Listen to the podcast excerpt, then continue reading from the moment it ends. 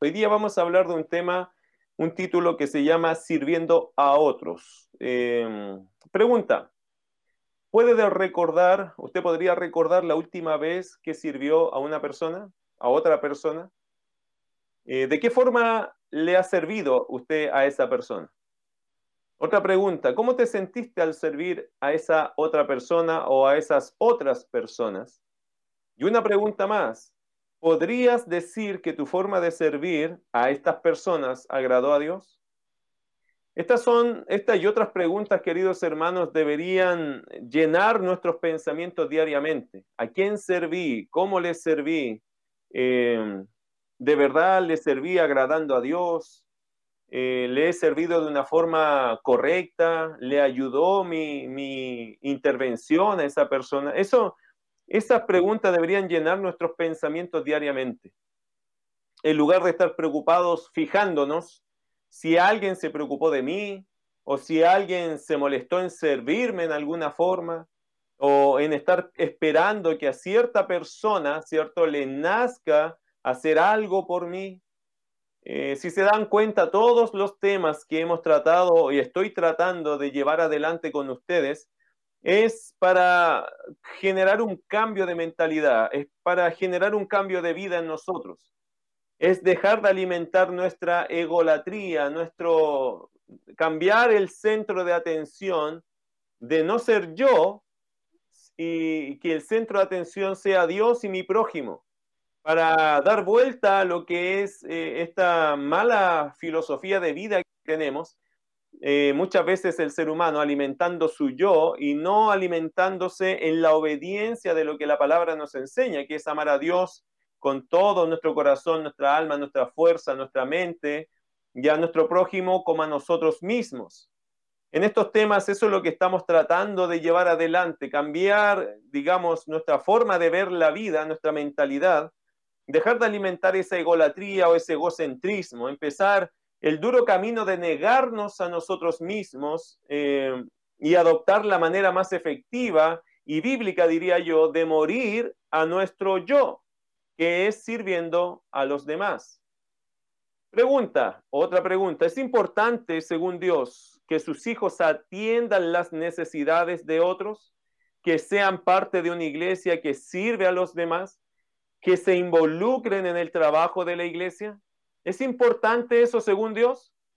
Bueno, como hijos de Dios, queridos hermanos, tenemos tanto el privilegio como la responsabilidad de estar en el ministerio junto con otros hermanos, eh, con otros creyentes, ya que eh, en su conjunto, ¿cierto? Somos el cuerpo de Cristo. Así que si la pregunta es si es de verdad importante, por supuesto que es importante, porque como hijos de Dios tenemos el privilegio y la responsabilidad de estar en el ministerio, de ministrar, de servir a otros como cuerpo de Cristo. Romanos capítulo 12, verso 4 al 8 dice lo siguiente, escúchelo. Porque de la manera que en un cuerpo tenemos muchos miembros, pero no todos los miembros tienen la misma función, así nosotros, siendo muchos, somos un cuerpo en Cristo y todos miembros los unos de los otros. De manera que teniendo diferentes dones según la gracia que nos es dada, si el de profecía, úsese conforme a la medida de la fe, o si de servicio en servir, o el que enseña en la enseñanza, el que exhorta en la exhortación, el que reparte con liberalidad, el que preside con solicitud, el que hace misericordia con alegría. Hoy vamos a eh, enseñar, vamos a transitar un poco acerca de este tema importante de los dones espirituales al servicio del cuerpo de Cristo. Queridos hermanos, somos un cuerpo en Cristo, ¿cierto? La iglesia es conocida en la Biblia, descrita en la Biblia, como el cuerpo de Cristo y todos los miembros, todos somos miembros los unos de los otros. Estamos juntos por entonces en el ministerio, todos estamos allí incluidos por Dios. Como hijos de Dios, otra cosa más que tenemos que tener muy claro, como hijos de Dios hemos sido equipados con todo lo necesario para lograr sus propósitos en nuestras áreas de servicio. Eso es una gran noticia, es decir, debemos servirnos los unos a los otros. Sí, yo debo servir a los demás, por supuesto que sí. Y pero hay una buena noticia, como hijo de Dios he sido y usted también ha sido equipado con todo lo necesario para lograr eh, sus propósitos en las áreas de servicio, a fin de que podamos cumplir con nuestra responsabilidad en la edificación del cuerpo de Cristo y así traer gloria a su nombre. Me encanta como el apóstol Pedro lo declaró. Primera de Pedro capítulo 4, verso 10 al 11 dice así, cada uno según el don que ha recibido, ministrelo a los otros como buenos administradores de la multiforme gracia de Dios. Si alguno habla, hable conforme a las palabras de Dios. Si alguno ministra, ministre conforme al poder que Dios da, para que en todo sea glorificado por Jesucristo, a quien pertenece la gloria y el imperio por los siglos de los siglos. Amén. Bueno, tenemos que servirnos, ¿cierto? Sirviendo a otros. Y eso es el llamado en esta, en esta noche. El estudio tiene que ver con estar sirviendo a otras personas. Hoy veremos algunas verdades que debemos recordar cuando hablamos de servir a otros. La primera verdad acerca de servir a otros es la siguiente, así que anote a mi querido hermano allí, eh, tome, tome apuntes, ¿cierto? Lo primero que debemos recordar cuando hablamos de esto de servir a otros es que como creyente en Jesucristo, se te ha equipado con todo lo necesario para el ministerio. Por ejemplo, el Señor obviamente nos ha equipado con todo, ¿cierto? Si somos creyentes verdaderos en Jesucristo, hemos sido equipados con todo lo necesario para el ministerio. Por ejemplo, Dios nos ha dado a su Hijo, al Señor Jesucristo, quien provee de una vida abundante y acceso a Dios el Padre. Mira Juan capítulo 10, verso 10. Hay unas grandes bendiciones eh, reservadas para todos aquellos que estamos en Cristo. Juan capítulo 10, verso 10 dice, el ladrón no viene sino para hurtar y matar y destruir. Yo he venido, dice Jesús, para que tengan vida y para que la tengan en abundancia. Así que, como creyentes en Jesucristo, el Señor te ha equipado con todo lo necesario para el ministerio. Primero nos ha dado a su Hijo, ¿cierto? Eh, tenemos vida abundante en Cristo Jesús. Mire Efesios capítulo 2. Rápidamente, vamos a Efesios capítulo 2 versículo 14 al 18, mira lo que dice ese pasaje, porque Él es nuestra paz, que de ambos pueblos hizo uno, derribando la pared intermedia de separación, aboliendo en su carne las enemistades, la ley de los mandamientos expresados en ordenanzas, para crear en sí mismo de los dos un solo y nuevo hombre haciendo la paz, y mediante la cruz reconciliar con Dios a ambos en un solo cuerpo, matando en ella las enemistades. Y vino y anunció las buenas nuevas de paz a vosotros que estabais lejos y a los que estaban cerca, porque por medio de él, del Señor Jesucristo, los unos y los otros tenemos entrada por un mismo espíritu al Padre. Así que mis queridos, amados hermanos, nosotros tenemos del Señor, ¿cierto? En Jesucristo hemos sido equipados con todo lo necesario para el ministerio. Tenemos al Señor Jesucristo en nuestras vidas también, como dice acá la segunda verdad, Dios te ha dado su palabra. Así que como creyentes estamos sumamente equipados. Tenemos al Hijo, también tenemos su palabra, que por sí sola te da la dirección específica para cada área de la vida. Segunda de Timoteo capítulo 3, versos 16 y 17. Creo que lo hemos repasado mucho en nuestros estudios bíblicos. Probablemente lo podríamos casi citar de memoria, ¿cierto? Eh, toda la escritura es inspirada por Dios y útil para enseñar, para redarguir, para corregir, para instruir en justicia, a fin de que el hombre de Dios sea perfecto, enteramente preparado para toda buena obra. Por lo tanto, queridos hermanos, si hablamos de servir a los demás, uno podría decir, pero es que yo no tengo lo necesario para servir, y es, una, es un error. Como creyentes en Jesucristo, el, el Dios celestial, nuestro Padre celestial, nos ha equipado con todo lo necesario para el ministerio. Tenemos a su Hijo en nuestra vida, tenemos su palabra morando en nosotros. Mira lo que dice Hebreos capítulo 4, verso 12. Dice, porque la palabra de Dios es viva y eficaz y más cortante que toda espada de dos filos, que penetra hasta partir y penetra hasta partir el alma y el espíritu, las coyunturas y los tuétanos, y discierne los pensamientos y las intenciones del corazón. Si tenemos la palabra de Dios con nosotros, vaya que tenemos gran equipamiento, ¿cierto? Para poder ayudar a aquellos que nos necesitan, para poder servir a otros. Tenemos al Hijo, tenemos su palabra. Y una gran bendición más es que Dios también ha enviado a su Espíritu Santo para morar en nosotros para fortalecernos con poder, para ayudarnos en tiempos de oración, para ayudarnos a entender las cosas de Dios. Mira lo que dice Romanos capítulo 8, por favor, vaya a Romanos capítulo 8, el gran ministerio que hace el Espíritu Santo en nuestras vidas. Romanos capítulo 8, eh, versículo 9 al 11, escucha lo que dice ese pasaje de las Escrituras. Dice, más vosotros no vivís según la carne, sino según el Espíritu, si es que el Espíritu de Dios mora en vosotros. Y si alguno no tiene el Espíritu de Cristo, no es de él. Pero si Cristo está en vosotros, el cuerpo en verdad está muerto a causa del pecado, mas el Espíritu vive a causa de la justicia. Y si el Espíritu de aquel que levantó de los muertos a Jesús mora en vosotros, el que levantó de los muertos a Cristo Jesús vivificará también vuestros cuerpos mortales por su Espíritu que mora en vosotros. Y mira lo que dice primero a los Corintios capítulo 2, verso 10. Primera los Corintios, capítulo 2, verso 10. El hecho, mis queridos hermanos, la realidad que el Espíritu de Dios esté en nosotros, nos permite encontrar en Él fortaleza, ayuda, eh, orientación, respuestas en la oración.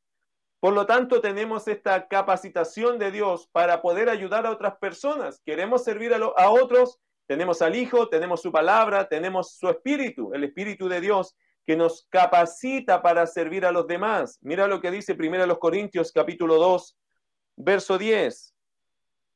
Pero Dios nos las reveló a nosotros por el Espíritu, porque el Espíritu todo lo escudriña, aún lo profundo de Dios.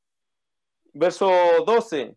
Y nosotros no hemos recibido el Espíritu del mundo, sino el Espíritu que proviene de Dios para que sepamos lo que Dios nos ha concedido ¿Cuál es el primer punto acá? Capacitación. Tenemos de Dios, mis queridos hermanos, el equipamiento necesario para servir a otros. Y esto es glorioso porque Dios no nos deja afuera. Si somos creyentes, verdaderos creyentes en Cristo Jesús, todos los creyentes en Jesucristo tenemos el equipamiento necesario para ir en ayuda, en socorro, en servicio de otros. Tenemos al Señor Jesucristo, tenemos su palabra, tenemos el Espíritu de Dios. Ningún creyente se podría excusar diciendo que yo no tengo lo suficiente para servir a otros. Número dos, otra verdad acerca de esto de servir a otros. ¿Cuál es la segunda verdad que debemos recordar cuando, cuando hablamos de esto de servir a otras personas, a, otros, a otras personas y a otros hermanos? Dios tiene un plan singular de ministerio que tanto tú como los demás creyentes deben llevar a cabo. Se lo repito, Dios tiene un plan singular de ministerio que tanto tú como los demás creyentes deben llevar a cabo. Amado hermano, esto es muy importante de recordar. Dios da a cada creyente por lo menos un don espiritual. Además de talentos y habilidades, Dios te ha dotado de un don, por lo menos un don espiritual. Estos regalos de Dios no son para tu uso personal sino que debes, deben ser usados para el servicio y la edificación del cuerpo de Cristo. Una vez más, Primera de Pedro capítulo 4, verso 10, dice lo siguiente. Cada uno, según el don que ha recibido, ministrelo a los otros como buenos administradores de la multiforme gracia de Dios. Por eso, querido hermano, es relevante este segundo punto. Dios tiene un plan singular de ministerio que tanto tú como, como todos nosotros los creyentes debemos llevar a cabo. Pero Dios nos ha dado dones espirituales, por lo menos uno, para poder desarrollarlo dentro del cuerpo de Cristo, dentro de la iglesia, para edificar a nuestros hermanos, para ir en ayuda de los demás. Por eso Pedro dice, cada uno según el don que ha recibido, ministrelo a los otros. Este don que recibimos, mis queridos hermanos, de parte de Dios cuando nos hemos convertido, no es algo de uso personal, es algo para la edificación de la iglesia. Cada don espiritual es repartido soberanamente por la voluntad de Dios Espíritu Santo. Mira lo que dice primero los Corintios capítulo 12. Nos vamos a meter un poco en el tema de los dones, porque muchas veces los creyentes es aquí donde tienen tremendas luchas no saben cómo desarrollar esta parte de su vida cristiana porque no saben reconocer cuál es su don o dones espirituales. ¿Cuál es, querido hermano? Le hago una pregunta, y a ti joven, y a ti niño, y a ti adulto, si conoces a Jesús, te voy a hacer una pregunta. ¿Cuál crees tú son tus dones o tu don espiritual? ¿Qué fue lo que Dios te ha regalado a ti como un don espiritual? Primero te voy a aclarar algo. Los dones espirituales no son los talentos naturales que tenemos. Por ejemplo, hay algunos que cantan, ¿cierto? Otros que tocan instrumentos con gran facilidad, podrían tocar varios instrumentos sin ningún problema. Otros son muy inteligentes y capaces de tener lecturas y formar poesías. Algunos son buenos con las manos y son buenas para, para las artes, ¿cierto? Artes plásticas. Pueden hacer muchas cosas hermosas con sus manos. Pero te puedo decir que todo eso y lo que tenga que ver con esto es solamente talento que Dios te regaló. También es un regalo de Dios, pero son talentos naturales. Los dones espirituales no son eh, regalos que Dios te dio cuando tú naciste físicamente. Es un regalo o son regalos que Dios te dio cuando tú naciste espiritualmente. Por lo tanto, si bien es cierto, los talentos también son un regalo de Dios a nuestra vida, hay algo más que Dios te regaló si eres un verdadero creyente, un verdadero hijo de Dios. Lo que tienes es un don o dones de Dios, eh, Espíritu Santo, Él te regaló algún don, alguna capacidad para servir en la obra de Dios y funcionar y edificar el cuerpo de Cristo. La pregunta es, ¿cuál es tu don? ¿Sabes cuál es tu don? ¿Sabes cuáles son tus dones? Alguno podría aventurar diciendo, yo creo que mi don es el de la enseñanza. Yo creo que mi don es el don de misericordia. Yo creo que mi don es el don de repartir. Bueno, ahora vamos a ver estos dones y a ver cuál de ellos calza más contigo. Y si no calza ninguno, te voy a avisar desde ya, tienes que averiguar, descubrir cuál es tu don espiritual. Y no hay otra forma mejor de descubrirlo sino sirviendo, sirviendo. Tú no vas a descubrir un don espiritual por teoría. Puedes entenderlo por teoría, pero descubrirlo, eso se hace a través de la práctica cristiana al servicio de los demás.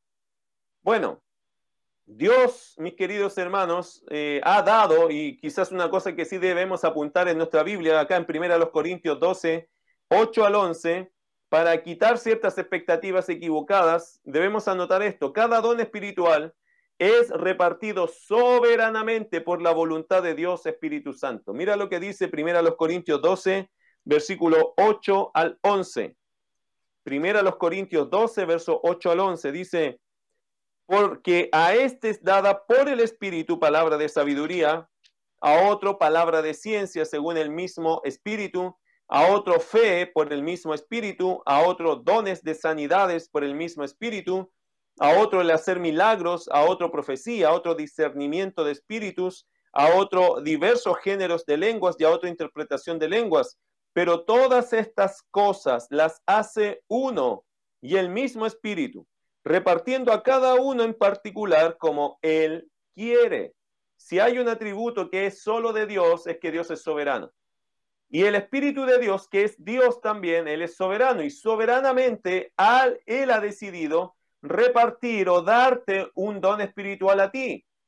No sé por qué Dios te dio, por qué Dios Espíritu Santo te dio ese don a ti. Yo no lo sé, tampoco sé por qué me dio los míos, solo sé que somos responsables de los dones que Dios me dio. Cada uno tiene que responder por el don que Dios te ha dado. No puedes tú responder, ni tampoco creo que el Señor te va a cobrar responsabilidad por aquellos dones que no los recibiste tú. Cada uno responderá por los dones que ha recibido del Señor para usarlos a beneficio de la iglesia. Dios ha dado una diversidad de dones espirituales a sus hijos para que lleven a cabo los diversos ministerios que requiere la iglesia. De una manera, obviamente, esto Dios lo hace para que nosotros podamos eh, ayudar a los ministerios de la iglesia de una manera efectiva, y para provecho mutuo de la unidad del cuerpo de Cristo. Querido hermano, las gracias que tiene la mano derecha no es lo mismo que de la mano izquierda, aunque las dos son manos, ¿cierto? Pero las manos también no tienen la misma gracia que lo que tienen nuestros hombros o que tienen nuestras orejas o que tienen nuestro cerebro o que tienen nuestros ojos o nuestra nariz y etcétera. Es decir, el Señor ha dotado a cada uno de nosotros con algo funcional para, como dice este punto, para que hagamos una ayuda efectiva hacia los demás. Lo que yo sí sé, lo que no sé es que no sé cuál es tu don, es decir, el Señor repartió a cada uno como Él quiere. Lo que sí sé es que cada don tiene que ser puesto a disposición de los demás. Porque si tú eres parte del cuerpo, el otro es parte del cuerpo, así nos ayudamos mutuamente. Por eso, querido hermano, en la madurez cristiana yo tengo que entender algo, me necesitan como yo los necesito, porque entre todos formamos un solo cuerpo en Cristo. Bueno, Dios ha puesto esta diversidad de dones espirituales. Mira primero a los Corintios capítulo 12, verso 25 al 26. Escucha lo que dice. Para que no haya desaveniencia en el cuerpo, sino que los miembros todos se preocupen los unos por los otros. De manera que si un miembro padece, todos los miembros se duelen con él. Y si un miembro recibe honra, todos los miembros con él se gozan. Nota la unidad orgánica que hay aquí. Si hay, y hermano, eso es muy normal en nuestro cuerpo físico, ¿cierto? Si te duele lo que te duela de tu cuerpo, todo lo demás, el resto del cuerpo se pone atento a ese dolor. Y si el cuerpo, cualquier miembro de tu cuerpo recibe honra, todo el cuerpo se goza, se alegra, se motiva, agradece por ese gesto, ese reconocimiento. Eso, hermano, es una funcionalidad orgánica. El cuerpo se mueve todo junto, para bien o para mal. El cuerpo siempre está con el cuerpo. El cuerpo no se separa. El cuerpo no corta una parte del cuerpo, busca restaurarla, recuperarla. Es un cuerpo orgánicamente unido, por lo tanto, todo nos afecta. Todo nos afecta. No se olvide que nosotros somos cuerpo, alma y espíritu. Cualquiera de estas tres áreas que esté mal va a afectar a la otra. Por eso a veces cuando tenemos tristeza se nos quita el hambre, ¿cierto? Bueno, a algunos les da más hambre. Bueno, como sea, el cuerpo reacciona. ¿Ok? Para no poner ni una cosa ni la otra, eh, el cuerpo reacciona porque somos orgánicamente unidos. Si mi relación con Dios está mal, también puede afectar mi alma, porque me pone en una condición no cómoda, no estoy bien, no me siento bien, y a la vez eso puede rebotar o pegar a mi cuerpo también. Querido hermano, como somos una unidad orgánica, eso, a eso me refiero, que estamos unidos, estamos entrelazados. Y Pablo pensó, guiado por el Espíritu Santo, que esta sería una excelente ilustración para hablar acerca del cuerpo, cómo es el cuerpo. Y el cuerpo, mis queridos hermanos, de Cristo es así, está unido orgánicamente. A través de la historia de la iglesia podemos ver a Dios soberanamente dotando espiritualmente a líderes para cumplir con funciones específicas en el cuerpo de Cristo. Mira lo que dice primero los Corintios 12, versículo 28. Mira lo que dice acá. Estamos recorriendo un poquito el tema de los dones, ¿cierto? Dice, ya unos puso Dios en la iglesia, primeramente apóstoles, luego profetas, lo tercero maestros, luego los que hacen milagros, después los que sanan, los que ayudan, los que administran, los que tienen don de lenguas. Y, eso es lo que está diciendo, que en la historia, ¿cierto? La historia de la iglesia, en el proceso, en el tránsito, hoy día no tenemos todo esto vigente, pero en su momento lo hubo y después quedaron otros, etcétera. Por eso dice que en la vida y la historia de la iglesia los dones espirituales han sido dados a las personas para el beneficio de la iglesia, que es el cuerpo de Cristo, y para la gloria de Dios. Querido hermano, eh, mire lo que dice Efesios capítulo 4. Efesios capítulo 4, verso 11 al 12 dice, y él mismo constituyó a unos apóstoles, a otros profetas, a otros evangelistas, a otros pastores y maestros. En, en otra traducción dice pastores maestros o pastor maestro, atribuyéndole al pastor esta virtud de la enseñanza. Bueno, sabemos que el Señor a través de la historia ha colocado dones y oficios, eh, han sido dados a las personas que conformamos el cuerpo de Cristo, a fin de beneficiar a la iglesia, ¿cierto? De fortalecer a la iglesia, de nutrir a la iglesia. a fin de que la iglesia funcione eh, de una forma efectiva, a fin de que la iglesia tenga todo y no le falte nada para cumplir con los propósitos divinos que tenemos como iglesia, que es exaltar a Dios, evangelizar al perdido y edificar a los creyentes. Por lo tanto, mis queridos hermanos, eh, la Biblia nos manifiesta, nos enseña que Dios nos ha, nos ha dotado espiritualmente para servir a los demás. Hay tres pasajes bíblicos, y aquí voy a tomar un paréntesis un poquito largo, pero creo que es necesario hacerlo. Hay tres pasajes bíblicos principales en los cuales se registran estos dones espirituales, porque seguramente cuando le pregunté cuál es su don espiritual, quizás más de alguien se quedó con la pregunta, ¿cuáles son estos dones espirituales? Yo no sé si tengo alguno, pero ni siquiera los conozco. Vaya que eso a veces, hermano, pasa en las iglesias por eso me voy a tomar el tiempo para demostrar o mostrarle a ustedes de qué se tratan estos dones y cuáles son los que potencialmente hoy día están funcionales, vigentes, y los que no lo están, y la razón de eso. Así que vamos a tomar un tiempito para mirar en este estudio bíblico los tres pasajes principales en los cuales se registran estos dones espirituales. ¿Ok? Los tres pasajes eh, con sus listas son los siguientes. Vamos allá. Romanos capítulo 12, versículos 6 al 8. Romanos capítulo 12, versos 6 al 8. Entre paréntesis, si alguien después quiere el apunte de estos estudios, con el mayor gusto siempre se los comparto, hermano. No, no tengo ningún problema en regalarle los apuntes, pero siempre es bueno que usted haga sus propios apuntes para cuestión de su memoria y retención. Pero se los puedo mandar después, sin, sin problema se los regalo. Romanos capítulo 12, versos 6 al 8. Vamos a ver primero la primera lista que aparece en este versículo de los tres, de las tres citas que hay hablando de los dones espirituales mayoritariamente. Romanos capítulo 12, versos 6 al 8 dice, de manera que teniendo diferentes dones, según la gracia que nos es dada, si el de profecía úsese conforme a la medida de la fe, o si de servicio en servir, o el que enseña en la enseñanza el que exhorta en la exhortación, el que reparte con liberalidad, el que preside con solicitud, el que hace misericordia con alegría. El primer don que aparece ahí es el don de profecía. ¿Qué es la profecía? Bueno, la profecía es la capacidad dada por el Espíritu Santo de traer su palabra a través de uno de sus hijos, uno de los creyentes, a su pueblo, a su iglesia. Eso es el don de la profecía. Hoy día, hermano, eh, ¿qué, podemos entender de esto? Es la capacidad que da el Espíritu Santo a un creyente, ¿cierto? Para que este creyente traiga la palabra de Dios, coloque la palabra de Dios en medio de la asamblea, de la iglesia, de la congregación. Obviamente, hermanos, eh, el concepto profecía para algunos suena como los profetas del Antiguo Testamento que podían visualizar situaciones futuras. Pero me parece a mí que una vez terminado el, texto sagrado, el canon del Nuevo Testamento y Antiguo Testamento, obviamente, eh, tenemos, como dijo el apóstol Pedro, la palabra profética más segura. Por lo tanto, la profecía hoy día no es anticipar cosas futuras, aunque la palabra de Dios anticipa algo del futuro, tenemos en ella cosas del futuro, creo que nos debemos sujetar a la palabra de Dios para decir que aquí hay una verdadera profecía. Hoy día hay mucha gente que dice que tiene un ministerio profético. Mi querido hermano, en esto quiero ser bastante claro con usted.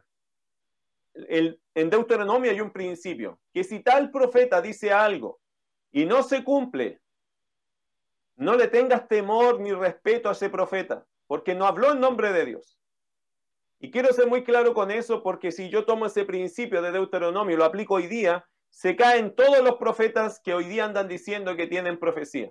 Si bien es cierto, más de alguien podría, por una cosa muy particular y soberana, de vez en cuando ministrar tu vida con algo particular, esa persona a la siguiente vez o a la otra vez se va a equivocar. Y eso les pasa a muchos de ellos. Por eso digo, mis queridos hermanos, que estos ministerios, y lo quiero empezar a decir desde ya, este tipo de ministerios son de Dios. Dios hace esas cosas y son singulares o particulares, únicas en su tipo, pero hoy día decir que hay un ministerio profético para mí sería lo mismo que decir que hay un ministerio de sanidad.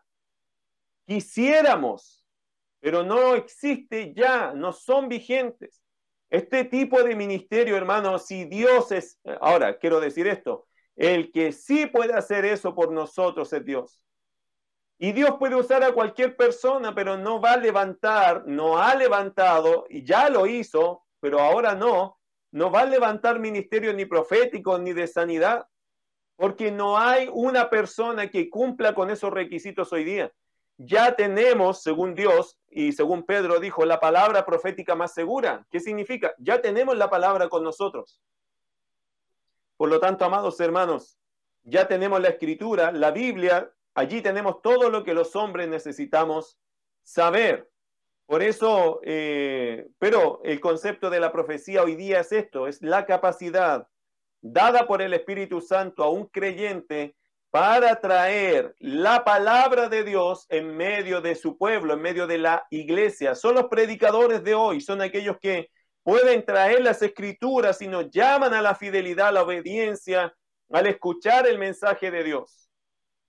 Otro más, el servicio. Eh, aquí en Romanos capítulo 12 habla del servicio. ¿El servicio qué es? Bueno, en una definición es la capacidad dada por Dios, Espíritu Santo, de ir en ayuda física para con la iglesia. ¿Ok? Son aquellos eh, hermanos que aman atender las necesidades de los hermanos que se gozan en poder ayudar en algún tipo de gestión física, eh, que trabajan, eh, ya sea trabajo, visita, situación doméstica y otras cosas. El don del servicio es aquel que se dispone para sacar a nuestros hermanos de diferentes situaciones domésticas, casuales, eh, de ayudas, de ayudas físicas para nuestros hermanos. Entonces, ese es el servicio y hay hermanos que tienen el don del servicio. Ahora quiero decir algo de la gran mayoría de estos dones o de la gran mayoría de los dones vigentes, todos nosotros deberíamos participar. Sí, por supuesto que sí.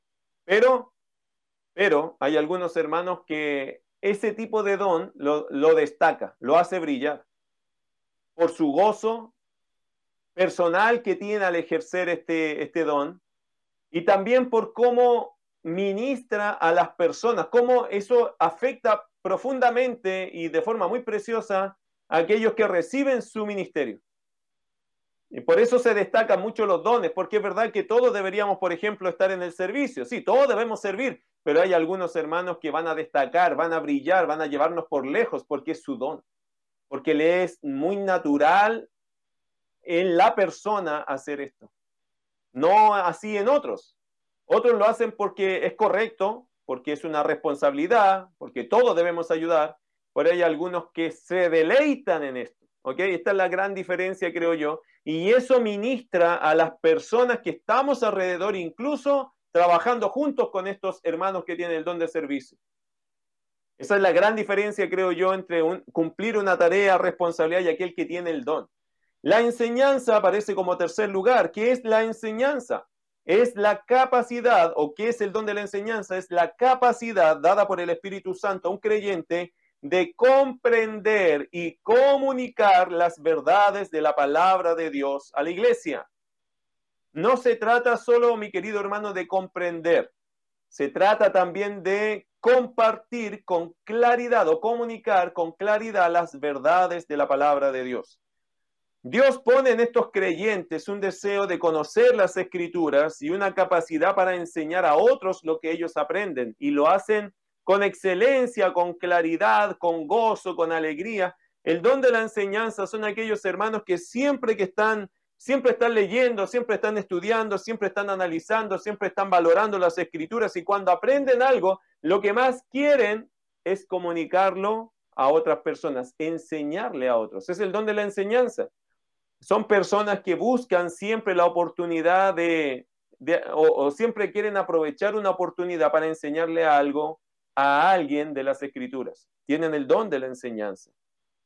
Y eso es porque el Espíritu Santo puso en ellos esta capacidad de comprensión y de comunicación, ¿ok? De las verdades de la palabra de Dios. ¿Es verdad que todos deberíamos igual aprender? Sí, ¿Es verdad que todos deberíamos comprender? Por supuesto que sí. ¿Es verdad que todos deberíamos comunicar la verdad a otros? Sí. Pero otra vez, estas personas cuando tienen el don, brillan. Nos llevan una distancia, nos ministran, nos animan, nos desafían, porque tienen el don. Uno dice, oye, pero ¿cómo se le hace tan fácil? No sé si se le hace fácil. Tienen un don. El Señor les dio el don para enseñar. Bueno, número cuatro, la exhortación. ¿Qué es la exhortación? Es la capacidad dada por el Espíritu Santo a un creyente para alentar, corregir, generar una reacción hacia Dios y el cumplimiento de su voluntad. Son aquellas personas, aquellos hermanos que a través de la palabra, otra vez mis queridos hermanos, muchos ministerios, muchos dones se llevan a través de la palabra.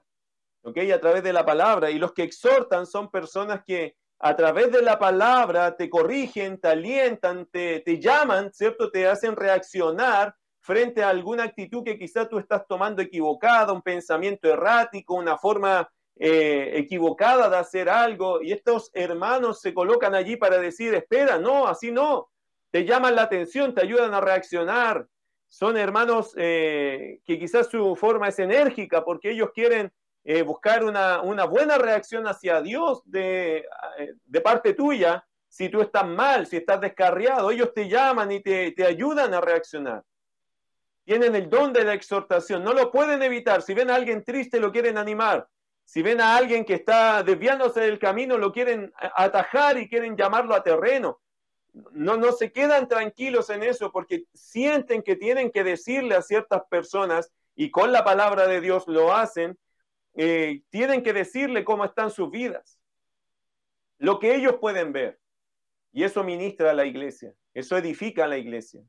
Tal cual como el de la enseñanza que expone a la luz, la luz de las escrituras, eh, también el, el, exhortador también pone las escrituras en una cosa más aplicativa, más práctica, va a un punto en particular.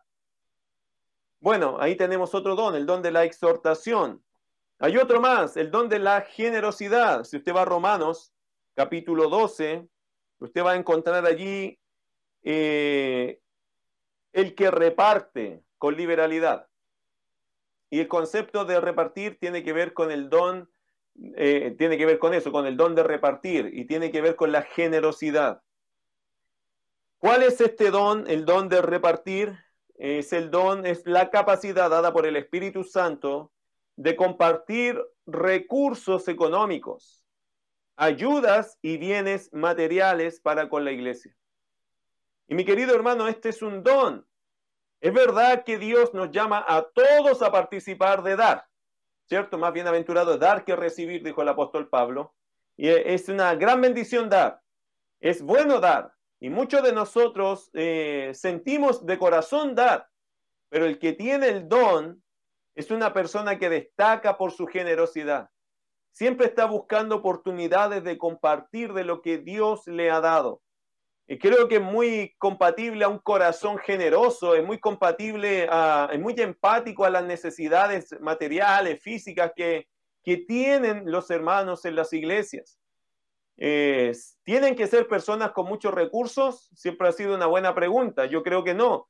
Yo creo que el don de, el don de repartir es algo que aplica, que puede aplicar a personas con muchos recursos y gente con pocos recursos porque no se sujetan a los recursos, siempre están dando más allá de lo que es su propia realidad, su propia condición, son muy generosos.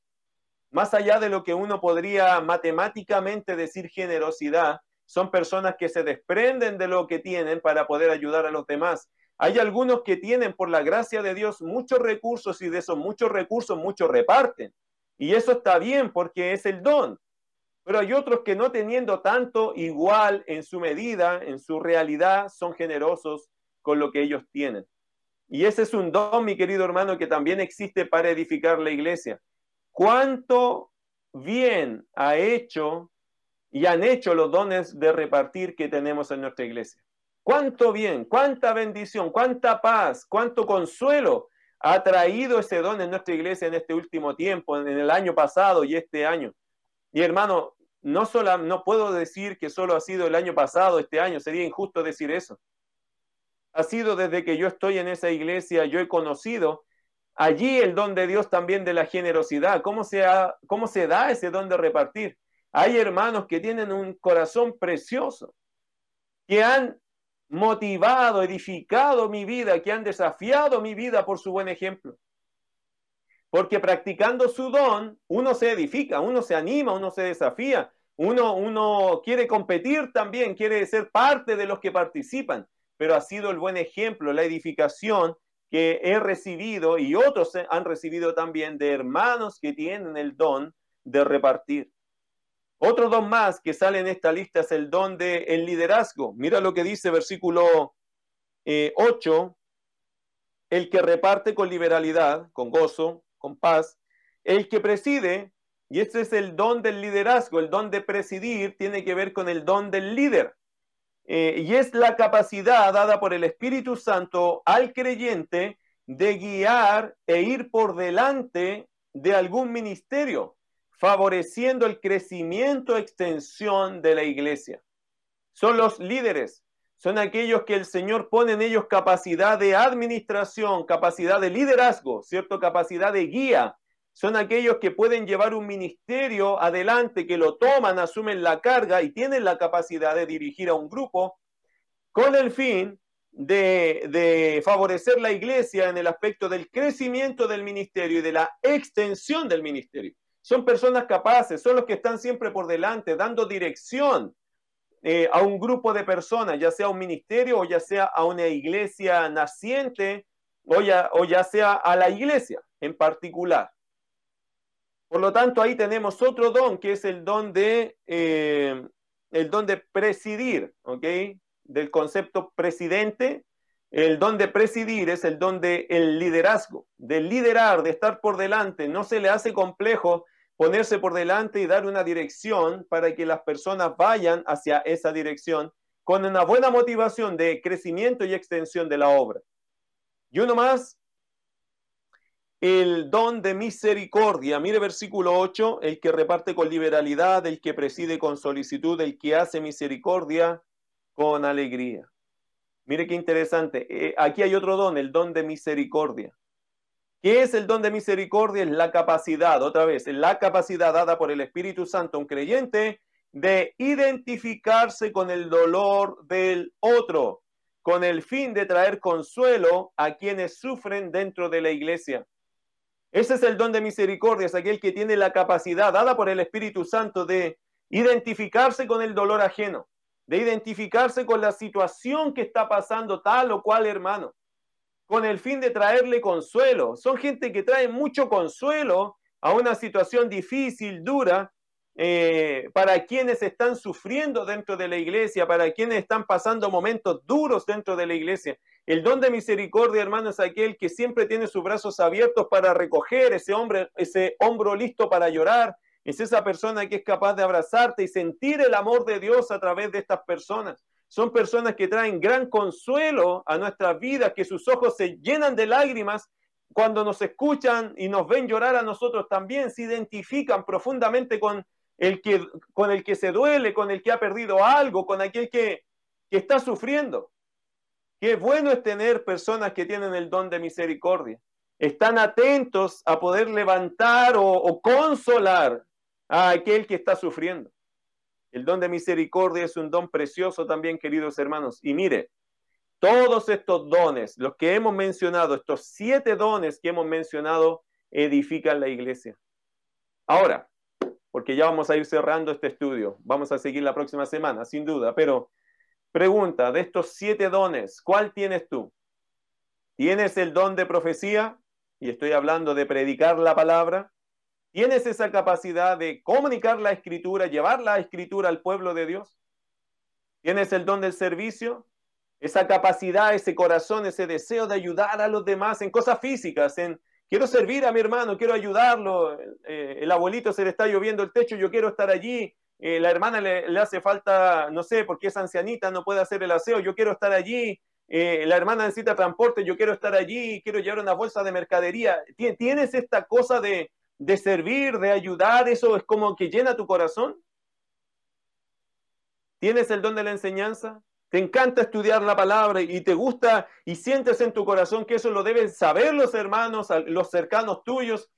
¿Te gusta aprender para enseñar? ¿Siempre te ves como eh, anhelante de, de, entender un poquito más para poder ayudar y lo que vas entendiendo se lo quieres comunicar a los demás? ¿Tienes el don de la enseñanza? ¿Tienes el don de la exhortación? ¿Te preocupan los hermanos? ¿Quieres ayudarlos? ¿Te preocupa aquel que está mal y lo quieres hacer reaccionar? ¿Quieres aconsejar a personas? Los que exhortan son muy buenos para dar consejos, ¿ok? Se les sale por los poros siempre estar dando consejos. Oye, deberías hacer esto. Oye, podrías hacer esto. Mm. Yo creo que a ti te vendría bien esto. Son personas que exhortan, que, le, que, les gusta estar allí llamando a las personas, remover un poco los pensamientos, animar, cambiar la, escena mental, verlo de otra forma. Son los exhortadores que tenemos, que nos animan, nos impulsan. Eh, ¿Tienes el don de la exhortación? La generosidad, ¿tienes el don de dar? Cuando tienes dinero siempre estás pensando en otros, siempre estás considerando de lo que tú recibes que hay una parte que sabes que no es tuya y sientes que tienes que dársela a alguien? ¿Eres de aquellos que tienen tus bolsillos siempre dispuestos a, que Dios los visite y saque de allí lo que necesite? ¿Eres de aquellos que siempre ora por estos hermanos necesitados y que en tu corazón siempre está el dar, pero estás dando prácticamente? ¿Estás dando en la práctica, no solo en teoría, sino que estás dando? ¿Eres de aquellos que planifica tus finanzas con el fin de separar una parte importante para ayudar? ¿Tienes el don de dar? ¿Tienes el don del liderazgo? ¿Sientes que Dios te ha dado esa capacidad de, ordenar un trabajo, de guiar un trabajo y de guiar a personas dentro de esta ejecución de trabajo? ¿Tienes la capacidad de estar por enfrente de las personas con humildad, pero con claridad y firmeza para llevarlos a un punto en claro que Dios te ha mostrado? ¿Tienes esa capacidad de desarrollar un proyecto y llevarlo adelante y convencer a personas con el fin de que te sigan a ese proyecto? ¿Tienes el don? ¿Tienes el don de presidir? el don del líder, tienes el don de la misericordia, te conmueves con las personas, te identificas profundamente con ellos, lloras con los que lloran, ríes con los que ríen, tienes el don de la misericordia, te gusta ser de consuelo para los demás, sientes que es una necesidad en ti llevar consuelo al que está sufriendo. Mi querido hermano, uno de estos dones, si, lo, si, es, si te acercas a uno de ellos, empieza a orar, Señor, yo creo que ese puede ser mi don. Ayúdame a descubrirlo. Y la forma en que lo vas a hacer es sirviendo a otros. Vamos a orar. Querido Dios, gracias por darnos esta primera parte de este estudio, de enseñarnos a, servir a otros. Señor, nuestros dones deben ser usados como buenos administradores de la gracia, de la multiforme gracia de Dios. Señor, que ningún don en nuestra iglesia esté durmiendo. Despierta, Señor, a tus hijos. Despierta a tu iglesia que podamos tener, Señor, nuestros dones activos, porque un día usted va a pedir cuenta de lo que hemos hecho. Hay algunos, Señor, que tienen esos dones en reposo, no deben estar ni en reposo, no deben estar ni dormidos tampoco, deben estar sumamente activos. En todo tiempo se pueden usar los dones. Danos sabiduría solamente para saber cómo hacerlo y manos a la obra. Gracias, querido Dios, por desafiarnos en este día y enseñarnos con tu palabra que debemos servir a otros. En el nombre de Jesús. Amén.